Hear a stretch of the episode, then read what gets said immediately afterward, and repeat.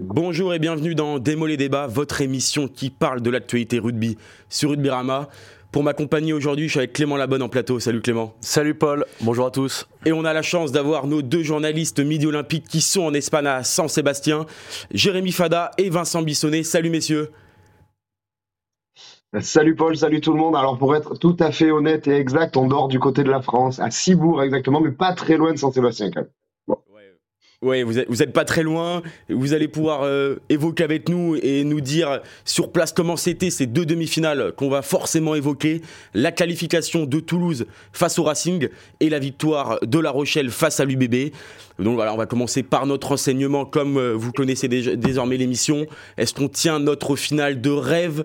Clément, je commence avec toi. Pour toi, c'était euh, inévitable? Bah, finale de rêve, je sais pas, mais finale logique, ça c'est clair. On s'attendait peut-être pas à une domination aussi forte, notamment du Stade Toulousain qui a quand même passé 40 points euh, au Racing. Mais euh, j'ai envie de dire, euh, La Rochelle et Toulouse, elles ont été les deux équipes les plus constantes sur toute la saison, les deux équipes les plus fortes, les plus puissantes, notamment côté La Rochelle, les plus électriques, on va dire côté côté Toulousain avec une ligne d'arrière assez assez exceptionnelle. Ils sont là où ils devaient être et j'ai envie de dire, c'est peut-être euh, un excès de langage, mais leur saison, elle commence là en fait. Elle commence mm. là parce que ces deux équipes, en phase régulière, bon, elles sont, elles sont à une victoire chacune dans les affrontements directs.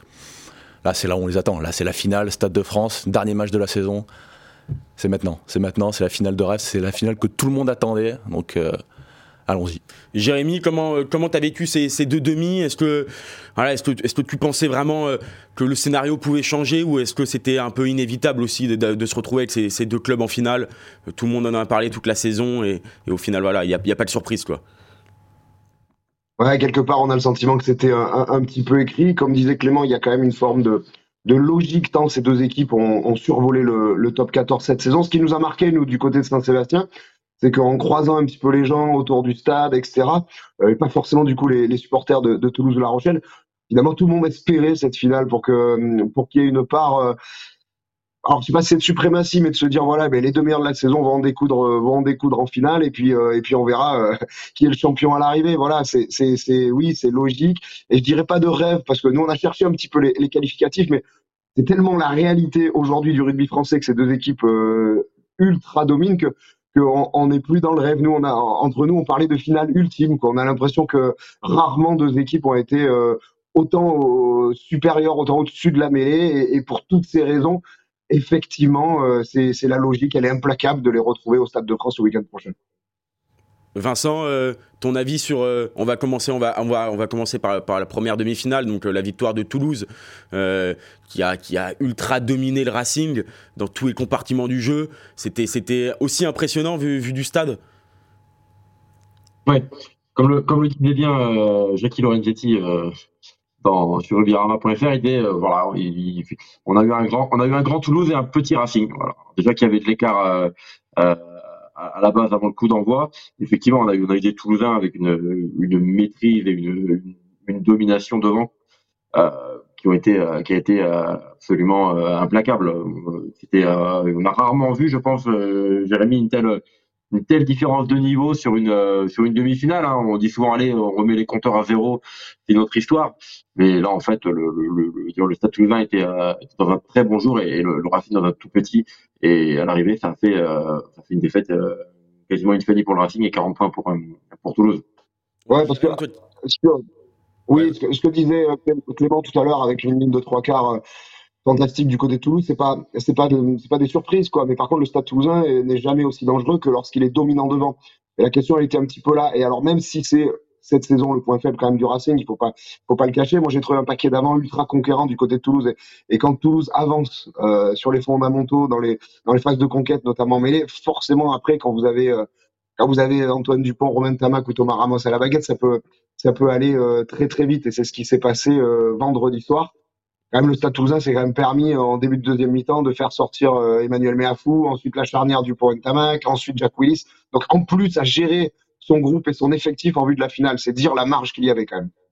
Toi, Jérém, tu, suis Toulouse au quotidien euh, pour le journal. Bon, Toulouse retrouvait un match de phase finale depuis, euh, depuis leur défaite euh, en Champions Cup. On n'était pas très inquiet pour eux, mais là, on a vraiment senti qu'ils avaient bien, bien digéré l'élimination et qu'ils avaient vraiment complètement basculé. On les a sentis un peu Hein, en mission. Euh, le regard d'Antoine Dupont, notamment au début du match, euh, c'était assez impressionnant de voir euh, cette détermination et ce côté voilà, d'aller chercher, de tout faire pour aller chercher ce titre et pour pas faire une saison sans titre, encore une fois. Tu as eu ce sentiment aussi la, digestion de la demi-finale au, Leinster a été très dure, plus longue qu'on ne peut le croire. Voilà, ça a duré plusieurs semaines, ça a trotté dans les, dans les têtes toulousaines, mais ils ont réussi enfin à, faire basculer, à transformer cette vexation en, levier de motivation incroyable. Le thème en fait de, la semaine du côté des Toulousains, c'était de conjurer le sort. Parce que les Toulousains, alors euh, aussi impressionnant de régularité soit-il, c'était leur euh, neuvième euh, demi-finale d'affilée. C'est-à-dire qu'ils sont dans le dernier carré des neuf dernières compétitions auxquelles ils ont participé. Ils ont raté aucune demi-finale depuis 2018. Par contre, ils restaient sur trois demi-finales perdues. deux Champions Cup, celle de top 14 l'an dernier, et eux voulaient pas laisser s'installer cette idée d'une forme de malédiction euh, à, ce moment-là, parce que les Toulousains, sur les huit dernières demi-finales, mine de rien, ils en avaient perdu cinq. Alors certes, les trois fois où ils ont gagné la demi-finale, ils ont été champions derrière, mais ils voulaient vraiment briser cette, euh, cette série un peu noire et, et ils se sont appuyés là-dessus. Donc effectivement, ça a été un vrai levier de motivation pour, pour remonter au Stade de France et entre nous, voilà, dans les têtes, je pense qu'ils voulaient recroiser La Rochelle et c'est ce qui va se passer. Ouais, c'est ça. Genre, on a, on a l'impression que les deux ont peu fait le, le, jeu du, du, chat et la souris, se sont un peu croisés cette saison. Alors, et, là, voilà, on, y est, Clément. Euh, bon, les Rochelais ont eu un petit peu plus de, de mal sur la deuxième période que, les Toulousains, mais au final, euh, voilà, ils, ont fait le travail. Un, peu de blessés peut-être. Euh, tu vois un petit peu cette, cette affiche qui est un peu. Ouais, alors tu parles de la deuxième période, mais j'aimerais aussi illustrer la première période qui est mm. quasiment parfaite hein, de La Rochelle. 21-3. Hein. 3 essais à 0, seulement 3 points encaissés, surtout 2 pénalités seulement concédées en première mi-temps. C'est proche de la perfection. Alors oui, en deuxième période, tu l'as dit, il y a eu plusieurs pépins, notamment Jonathan Danty, euh, Bourdeau, Botia qui est sorti euh, touché au mollet. Ils ont un peu plus subi physiquement, quoi. oui, ils ont un peu plus subi physiquement, mais je crois que comme disait Mathieu Jalibert issu de la rencontre, euh, Bordeaux partait trop loin. Il partait trop loin. L'essai qui marque, l'essai que Bordeaux marque, c'est vraiment après une succession de temps de jeu. Ils, ils, ont eu tous les malheurs du monde à percer cette ligne rochelaise. Donc, euh, certes, euh, La Rochelle n'a pas pu se permettre de faire tourner comme a pu le faire euh, Toulouse, qui, je pense, sort, avec, sort de cette demi-finale pardon, sans, sans blessé majeur. C'est vrai que La Rochelle, Danty était un peu hésitant sur, sa, sur, sa, sur, sa, blessure. Il faudrait pas que La Rochelle se présente avec un Danty diminué, avec un Botia diminué. Donc à voir, mais la force de frappe de La Rochelle, quand même, enfin devant, voilà, ils ont une nouvelle fois concassé leur adversaire dans ce qu'ils savent faire de mieux. Et puis je me répète, mais le rôle de la charnière, je trouve qu'on n'en parle pas assez. Notamment Tawera Carbarlo qui bah, fait cette magnifique passe sur le premier essai. Antoine Astoy qui joue, qui joue juste. Dulin qui a été métronome, je pense qu'on en parlera. Ouais, on va parler. Et voilà, donc euh, Vincent, rendez-vous. Vincent du stade, t'as pas senti un peu des Rochelais euh, usés? On les a voilà, il fallait pas que le match dure un peu plus longtemps quand même. Euh, en tout cas, de la télé, c'est cette impression qu'on avait, c'est que c'est qu'il y a eu pas mal de crampes, des joueurs crampés. Euh, bon, à la 60e, tout le monde a un peu tiré la langue, quoi. Alors, est-ce que c'est les conditions? Il faisait chaud? Ou est-ce que c'est parce qu'ils avaient moins, manque de rythme? Il faut remettre les choses dans leur contexte. Euh, les, cadres du Stade Rocher n'avaient pas joué depuis trois semaines. trois semaines sans compétition, c'est quand même pas rien. Et, et, contrairement au Stade Toulousain, ils vont jouer à 17h. Et voilà, s'il y a eu un water break, c'est pas c'est pas dû au hasard. Je pense qu'ils ont fourni un gros gros effort sur la sur la première période, mais effectivement euh, le, le, mélange de chaleur plus euh, bah, plus petit manque de compétition, parce que même s'il y avait eu des entraînements, euh, Grégory Aldrid disait que voilà, il y a eu beaucoup de courses sur les entraînements, beaucoup d'intensité, et bon, il y a rien qui remplace un match je pense que voilà, inévitablement sur la demi-temps, ça a été un peu, euh, c'était plus dur physiquement, mais pour moi, c'est pas inquiétant en fait. C'est pas inquiétant. Ils ont repris le rythme de la compétition. Ils vont quand même gérer, euh, plutôt bien gérer quand même, euh, même le, les temps faibles en deuxième mi-temps. Ils prennent pas de points 14 contre 15. voilà. même le Rocher après, ils étaient hier, ils étaient, ils étaient pour le coup, ils étaient assez clairs. Ils ont jamais, ils ont jamais douté. Il y a jamais eu de voilà, il, finalement Bordeaux n'est jamais revenu à portée. Euh, le fait que Bordeaux euh, soit resté à 8 points, euh, ils n'ont jamais été en mesure de, de passer devant et il n'y a pas eu de, il a pas eu de panique. Donc pour moi, les, les, feux sont quand même, on va dire pas tout sévères pour La Rochelle, mais, mais pas loin quand même sur ce qu'on a vu hier. Et, juste pour dire, la, petite inquiétude autour de Jonathan Danti, après le match, le Rochelet était vraiment rassurant. On nous disait que Jonathan Danti ne sentait pas forcément très bien l'échauffement, peut-être victime mm. d'une petite insolation. C'est pour ça qu'il n'y a aucun risque qui a été pris. Mais a priori, il n'y aura aucun souci pour la semaine prochaine. Il n'y a pas de check médical, en tout cas, là, au coup final pour, pour les Rochelais. Donc, on va rebondir, messieurs, sur, euh, sur notre question. Voilà, on a un peu parlé de, cette finale, mais du coup, ça nous amène aussi à évoquer les deux demi-finales, avec aussi les performances du Racing et de Bordeaux. Est-ce qu'on a vécu euh, des demi-finales ennuyantes? Alors, je mets des guillemets, parce qu'ennuyantes, forcément, on s'ennuie pas devant une demi-finale de, top 14. Mais c'est vrai qu'on attendait peut-être un peu plus, notamment du Racing qui est passé mm. complètement euh, à côté. Toi, Clément, tu t'es ennuyé ou pas? Bah, Clairement. on peut pas dire qu'on s'est ennuyé quand on a une demi-finale qui fait 41-14 et l'autre qui fait 24-13. Euh, non, moi, ce qui m'a pas, pas choqué, mais un peu interroqué, c'est vraiment cette différence de niveau. Euh, on savait que Toulouse et La Rochelle étaient supérieurs. Mais euh, à, ce point, vraiment, moi, le, Racing, bon, on en parlera ensuite, mais moi, le Racing, je, leur match, voilà, enfin, je crois qu'ils font 27 en avant. Ouais, c'est. Jérémy parlait tout à l'heure, non, Jackie Lorenzetti, pardon, disait que c'était un grand Toulouse. J'ai pas l'impression que Toulouse est en mode de 5 étoiles rouleau compresseur. Je pense qu'ils sont surtout nourris des, erreurs euh, du Racing. Alors évidemment, c'est Toulouse, donc un, Dupont à 80%, ça reste meilleur que 99% euh, des joueurs de la planète. Donc euh, non, des demi-finales ennuyantes, non, je trouve que justement, on a vu deux styles de jeu voilà, qu'on connaît, La Rochelle et Toulouse, qui, qui, vont, qui vont ensuite s'affronter en finale, mais c'est voilà, c'était des demi-finales où je, pense que l'ambiance à Saint-Sébastien devait être, devait être sympathique. nos journalistes nous le diront. Euh, Messieurs, vous n'avez pas été déçus de, ces deux demi-finales? Non, oui, je, pense qu'on n'a pas, on n'a pas le même ressenti que, que vous devant la télé. C'est vrai qu'on a été pris un peu dans la, dans la, dans, l'euphorie, la, la frénésie un peu de, de, de, Saint-Sébastien. Euh, je pense qu'il n'y a pas beaucoup de supporters qui sont déçus entre guillemets de leur, voilà, euh, supporters mis à part, supporters bordelais et Racing mis à part ont été déçus de leur de, leur week-end. C'était un super week-end en termes d'ambiance, de, de, de dépaysement. Euh, ah, à Saint-Sébastien, c'était vraiment euh, c'était vraiment la fête euh, partout. donc ça c'était c'était très très appréciable. Après c'est vrai que sportivement, il y a toujours cette glorieuse incertitude du sport qui, qui existe. Et bon, ce week-end, ouais, on va pas se mentir, elle a, elle a tenu, elle a tenu quelques minutes sur les sur les deux matchs. Et à l'arrivée, effectivement, il y avait une telle une telle domination de, de, de Toulouse et de La Rochelle qu'il a manqué peut-être un, oui, voilà, ce, petit piment qui, qui nous fait dire que il peut se passer euh, quelque chose de voilà d'improbable, d'inattendu, euh, comme ce qu'on a beaucoup pu avoir cette saison. Euh, voilà, il a peut-être manqué ce petit sel. Après voilà, que dire, les meilleurs ont gagné. Et je pense que dans ce sens-là, ce que disait Jérém tout à l'heure, c'est que voulaient tous les tous les supporters entre guillemets ici euh, à Saint-Sébastien, c'était voilà assister à la montée en puissance des des deux ténors du rugby français et, voilà pour que dans une semaine on ait une finale, euh, la, la, la, finale la, plus belle qu'on puisse espérer quoi. Non, mais disons que euh, on n'a pas joué au roi du suspense. Voilà, on va être très clair sur sur ces deux rencontres. par contre, il faut remettre les choses dans le contexte. C'est la quatrième fois quand même d'affilée que le premier et le deuxième de la phase régulière se retrouvent en finale. Sauf que cette année, le premier et le deuxième, ils sont vraiment très largement au-dessus. Donc du coup, forcément, quand vous avez des équipes qui bataillent sur les trois, quatre dernières journées pour arracher un billet en barrage pendant que La Rochelle et Toulouse sont déjà en mode euh, gestion en vue des phases finales, ensuite elles bénéficient d'un week-end de repos pendant que les autres continuent, euh, entre guillemets, de s'entretuer euh, sur ce barrage, euh, quand il y a un tel écart rugbystique, un tel écart de fraîcheur, forcément ça se ressent sur, le terrain. Donc Saint-Sébastien ce week-end, on va dire que c'était l'événement euh, populaire du rugby, euh, l'événement sportif, purement sportif. Il sera la semaine prochaine au Stade de France entre les deux meilleures équipes du rugby hexagonal. Clément, est-ce que tu n'as pas le sentiment que Bordeaux a loupé un petit peu le, le coche est-ce qu'ils peuvent avoir des regrets quand même sur cette deuxième période où ils sont revenus Il y a aussi ce carton, ce carton Rochelet, ils peuvent, marquer peut-être un peu plus de points. Euh, parce que la première demi-finale, il n'y a, pas photo. Euh. bien sûr.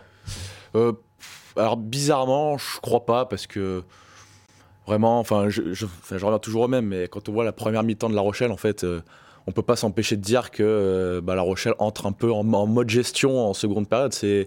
C'est humain quand on mène 21 à 3, qu'on a autant dominé, qu'on a mis trois essais, qu'on a rien de rien laissé au Bordelais. Non, je, je crois pas qu'il y, ait de regrets. Même les Bordelais, je suis pas sûr qu'ils soient. Alors il y a eu cette petite phrase hein, de, Frédéric Charrier qui disait si, Christophe Uras avait été là, peut-être qu'on serait plus loin. Mais non, je crois que même les joueurs, ils savent qu'ils sont tombés contre, contre plus fort. Ils, meurent à 8 points. ils ont un peu plus, on va dire, sauvé l'honneur que, que, le Racing. Non, pour moi, Bordeaux est, par contre est à sa place. ce qu'ils ont fait à Lyon, je trouve, était une, vraiment une très très grosse performance. Voilà, ils finissent entre guillemets dans le top 4, dans les quatre dernières équipes françaises. C'est la troisième année d'affilée quand même. Donc non, non, pas, pas de regret. Je crois que Mathieu Jalibert aussi disait à, l'issue de la rencontre que voilà, La Rochelle était, un ton au-dessus, devant, dans les rangs qui se sont fait pourrir, euh, bah voilà, comme La Rochelle sait le faire. Donc je suis, non, je suis pas sûr que les, les Girondins aient, des regrets. je suis pas sûr. Mais messieurs, on a, j'ai cette image de de, de, cet échange de ping-pong rugby euh, pendant, euh, pendant de, de, nombreuses, euh, presque, enfin, presque plusieurs minutes. Et entre Dulin et Jalibert, ça a presque sifflé au stade. Est-ce que c'était pas le moment un peu pour Bordeaux d'emballer le match La Rochelle était à 14. Est-ce que c'était pas un petit peu ouais, ce, moment-là pour, pour lâcher les chevaux quoi? Moi, personnellement, je trouve que Bordeaux a manqué un peu de je sais pas si c'est la bonne formule, mais a manqué un peu de, un peu de rugby en fait hier, euh, notamment effectivement sur, cette, sur ce pass, sur, ce passage de cette supériorité euh, numérique. Euh, pour moi, ils auraient dû, voilà, ils auraient dû euh, porter plus le ballon, être un peu plus, un peu plus ambitieux, un peu plus audacieux.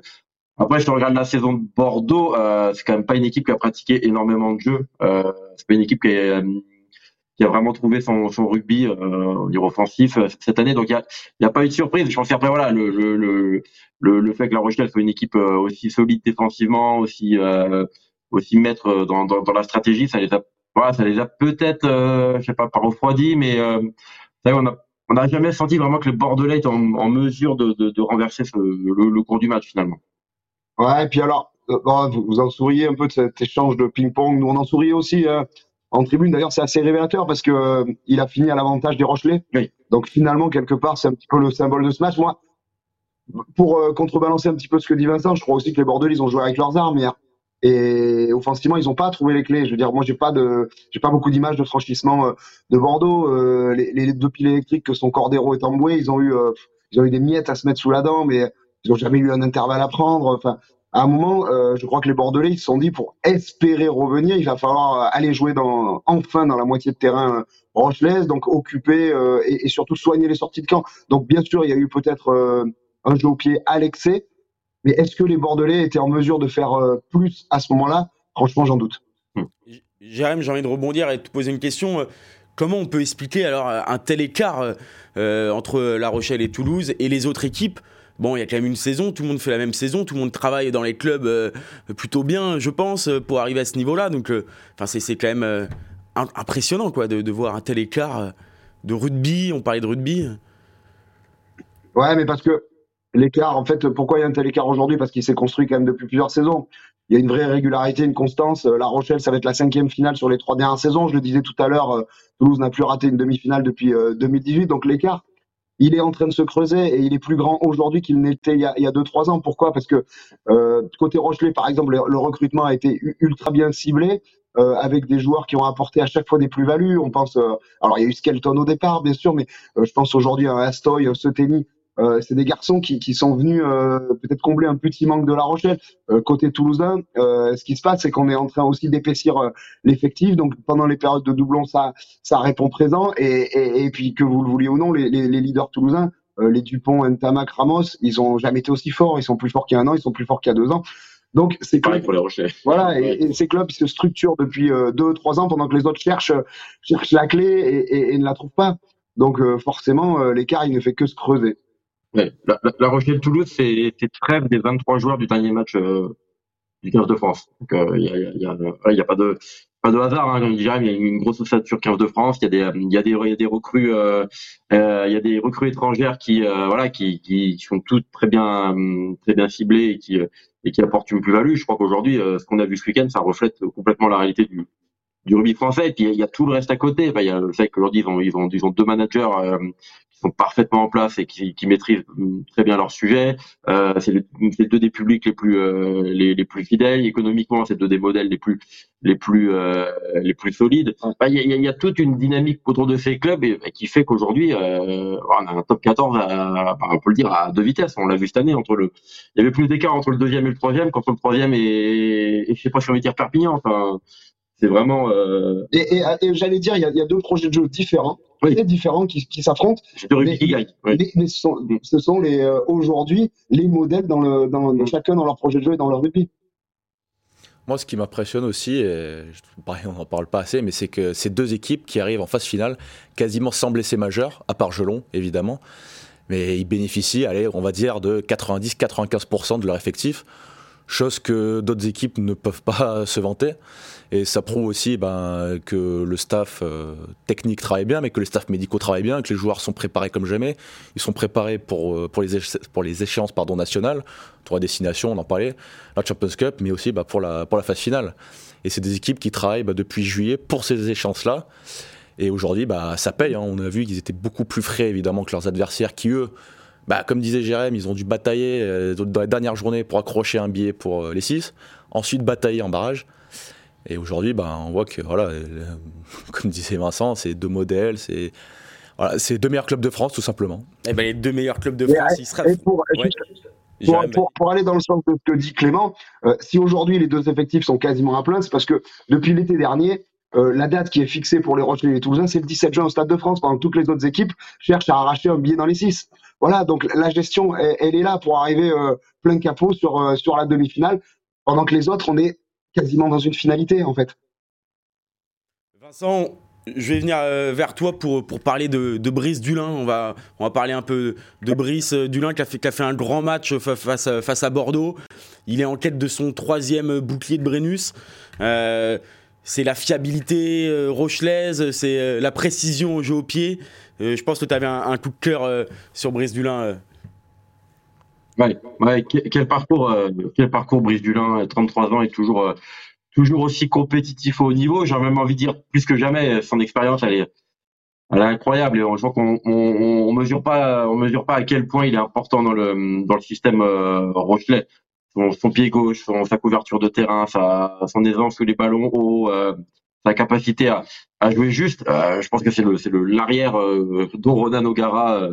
Euh, rêvait. Et, et un, vrai, un vrai coup de chapeau parce que c'est quand même un joueur qui, euh, voilà, faut se souvenir quand il finit à, La Rochelle, euh, les gens se posaient un peu des questions. Hein, est-ce que, euh, voilà, est-ce que Brice Dula a encore, euh, encore quelques années de, de, de, de, rugby de haut niveau devant lui? La réponse euh, depuis depuis trois ans, elle est, elle est juste, elle est juste implacable. Il y a eu, il y a eu deux, deux, deux, deux titres en, en Champions Cup. Et puis il y a voilà cette cette cette constance qui fait qui fait qu'aujourd'hui voilà euh, forcément on y pense, lui doit y penser. Mais aujourd'hui Brice Dulin est je pense le deuxième meilleur arrière du de, de France euh, derrière Thomas Ramos qui est à mon avis un peu intouchable.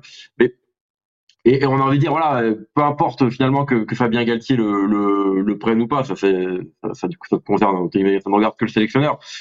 Sur ce qu'il prouve aujourd'hui, crois qu'il mérite vraiment un il mérite vraiment un vrai vrai coup de chapeau. Ouais, et petite anecdote, c'est un garçon quand même qui peut être champion de France avec un troisième club différent. Euh, après Castres et le Racing Sandilon quand même sur, sur la carrière de ce, de ce mec.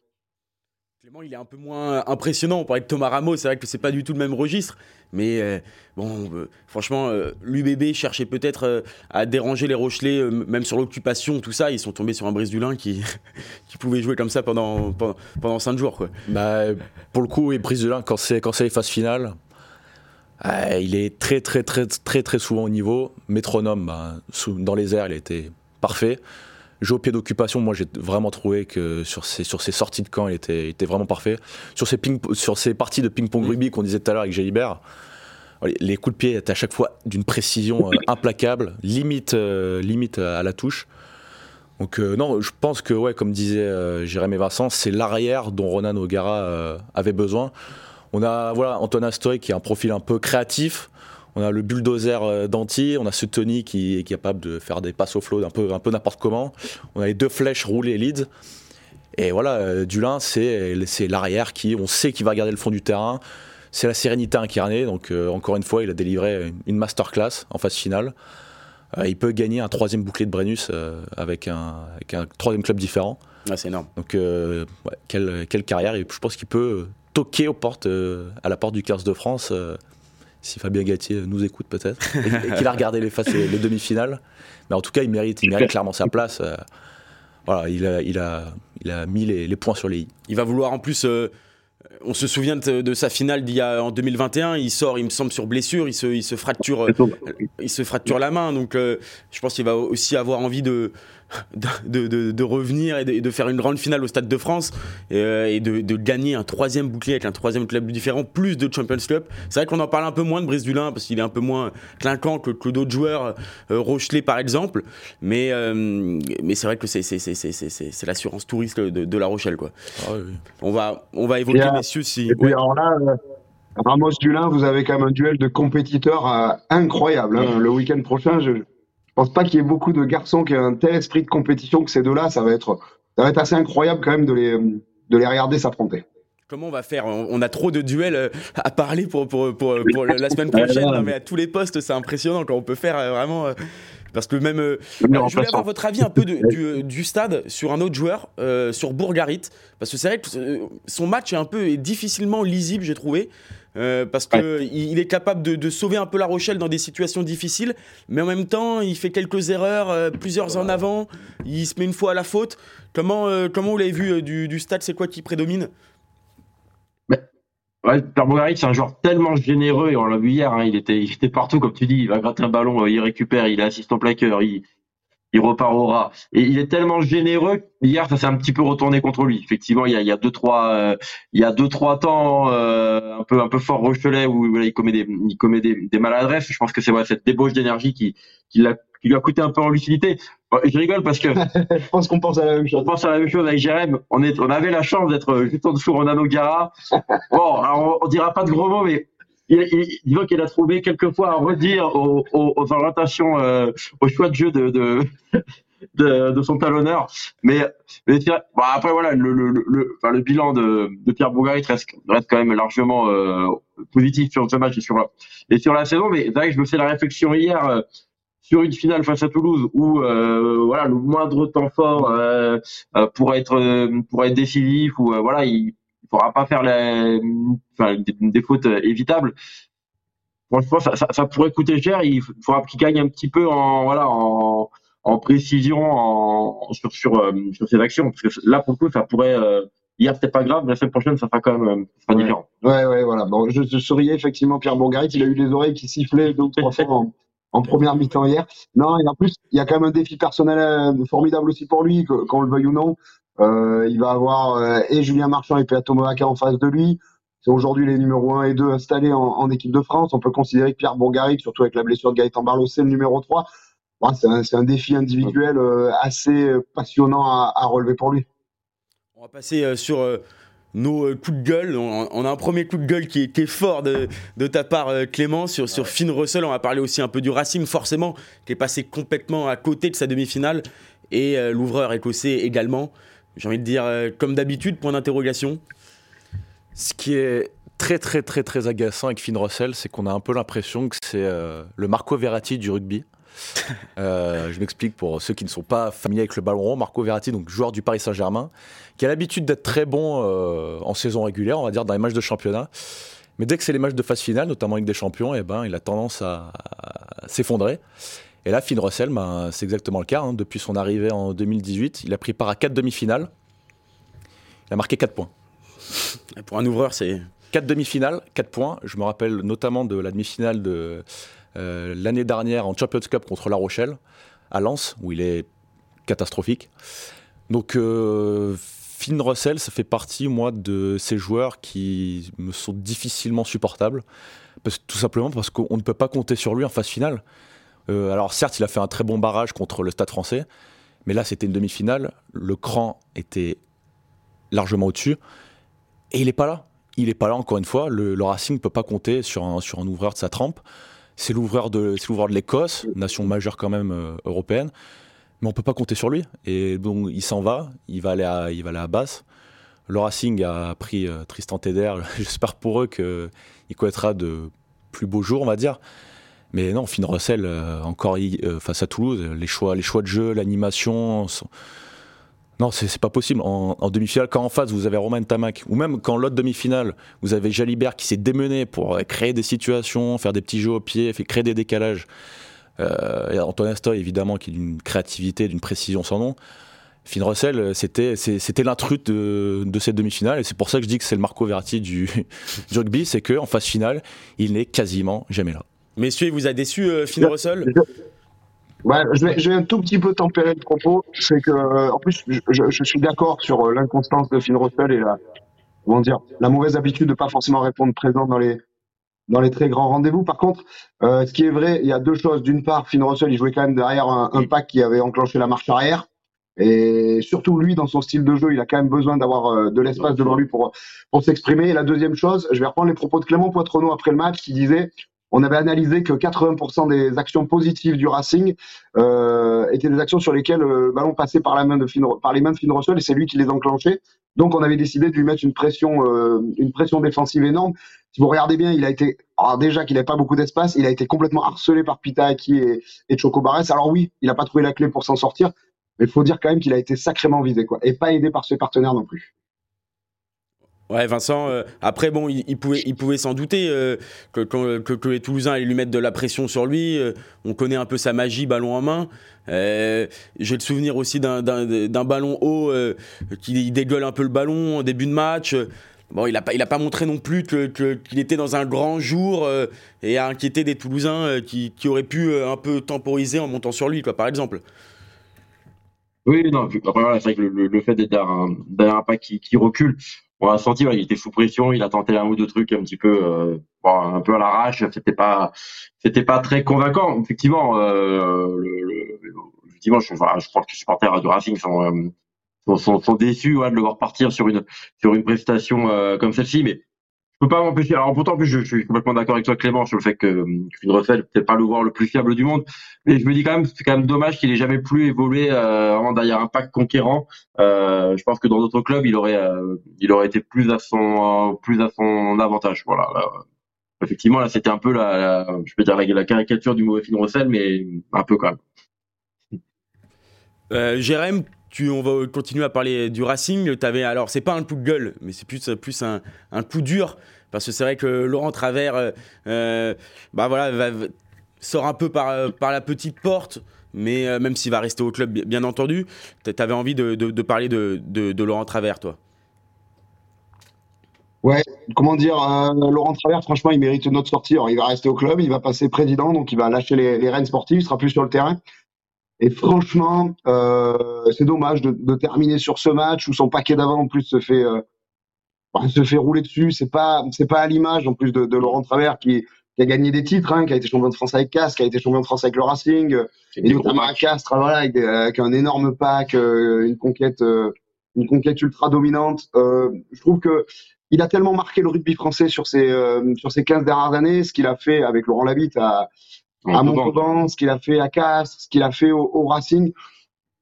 Voilà, je ne sais pas si un jour ou l'autre on le retrouvera au, bord des terrains, peut-être. Aujourd'hui, il va prendre un poste, euh, voilà, à la présidence du Racing, mais en tout cas, si on ne le revoit pas un jour au bord du terrain, c'est dommage d'avoir cette dernière impression de, Laurent Travers, tellement il a été euh, important et charismatique dans le paysage du, rugby français. C'est vrai que Clément, il, décide un peu de, quitter le, sportif, mais c'est un grand coach qui a, qui a, encore fait du bien au Racing parce que et, euh, le Racing, il se retrouve clairement en demi-finale euh, avec une saison difficilement euh, lisible, pareil. Mm. et il arrive quand même à les amener à chaque fois les équipes à, un niveau, à un bon niveau, quoi. Ah bah c'est clair. Bah, depuis que Laurent Travers est arrivé au Racing et même avant en, 2009, pardon, mm. le Racing a toujours fini la saison en phase finale. Et ça depuis leur, leur remontée en, en top 14. Euh, Laurent Travers, bah, c'est euh, trois finales, trois finales de Champions Cup quand même. Un titre évidemment en 2016 à Barcelone, une finale épique euh, contre Toulon. C'est vraiment la figure de, du Racing évidemment avec, avec Jackie Lorenzetti, le, président. Mais c'est vraiment peut-être avec lui et, et, Chavancy. Mm. Moi, quand, quand, quand, on parle du Racing, je vois vraiment voilà, ces trois personnages et Travers, c'est voilà, c'est c'est lui bah, qui a permis au Racing vraiment de, de se développer bah, sportivement avec, bah, on l'a dit, ce titre en 2016. Là, comme tu l'as dit, il va, prendre, il va prendre un peu plus de, recul, être euh, au sein du directoire. C'est Stuart, Lancaster pardon, qui va prendre euh, les rênes de l'équipe première. Mais ouais, il a laissé vraiment une très grosse, euh, très grosse empreinte au, Racing et je pense que les supporters Racingman vont, je ne l'espère pas pour eux, regretter sa présence. J'espère pour eux que Stuart Lancaster fera du bon travail, mais c'est clair que c'est un, un grand, grand homme du, du rugby français. Et passer après ce genre d'entraîneur, c'est jamais simple. Donc on, verra, on verra bien comment ça se passe. Mais c'est clair que, comme dit Jérém, c'est vraiment un coup dur de sortir en demi-finale, 40 points, où on sait que lui, il accorde vraiment beaucoup d'importance aux, avants. Et de s'être fait un peu mmh. concasser mmh. comme ça, ça va pas être agréable. Messieurs, euh, on va terminer euh, cette émission. On est à une semaine de cette grande finale le 17 juin entre, entre le Stade toulousain et, La Rochelle. On va terminer quand même sur un petit prono. Alors, on est, il reste encore euh, quelques jours pour changer d'avis. Mais toi, Clément, comment tu vois cette finale Est-ce que tu vois une équipe qui a un avantage? Avant, avant et demi, je t'aurais dit La Rochelle. Ouais. Mais même si, même si JRM euh, nous a dit que euh, le staff Rochelet était très confiant sur les, sur les pépins, je mets quand même un très léger point d'interrogation et je me dis, si La Rochelle n'est qu'à peut-être 90 ou 95% au lieu de 100, je me dis, ça peut peut-être faire la différence.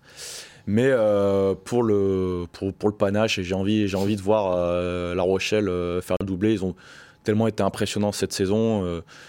allez, je les vois, je les vois gagner peut-être de 3 points. Ah oui, tu te mouilles carrément. de, 3, points, mais dans, un match vraiment, vraiment spectaculaire avec euh, peut-être euh, sur un score de 20, allez, 28, 28 25. Ah c'est précis, c'est parfait. Messieurs, est-ce que vous pouvez faire euh, aussi bien? Alors, ah, on va vous dire quand même, je suis le Stade Toulousain. Vincent, je suis le Stade Rochelet. C'est toujours plus sympa de bosser dans la victoire. Hein. je te laisse parler, Vincent. Ah bon, d'accord, merci, merci pour, pour cet honneur. Ah, je voulais parler l'inverse de toi. Euh, pour pas risquer de contradiction, bah, comme je suis le premier à, me je vais. Bah, allez, je, je sais pas, j'ai été tellement impressionné par la, par force mentale des, des, Rochelais que je vais mettre. Alors que je pense que peut-être qu'aujourd'hui, euh, j'aurais presque eu la tentation de mettre, euh, Toulouse euh, par rapport à ce qu'ils ont montré ce week-end sur la, force de leur pack. Je pense qu'ils sont capables de tenir le bras de fer devant. Mais les Rochelais, ils ont ce, ce mental incroyable. Je me dis qu'allez, euh, petite part d'irrationnel, ils allez plus un pour La Rochelle, mais bon franchement, euh, c'est parce que je peux choisir entre le père et la mère là tellement, euh, tellement c'est, euh, tellement ça va être, je pense, acharné. Enfin, je l'espère parce que pour le coup, je pense qu'on a, en tout cas sur le papier, peut-être la, plus belle finale qu'on ait jamais eu, peut-être en top 14. Je sais pas, j'ai d'accord? Ouais, ouais, ouais. C'est ça que j'ai envie de penser entre guillemets qu'il y a un pronostic pour le moment, mais allez plus un La Rochelle.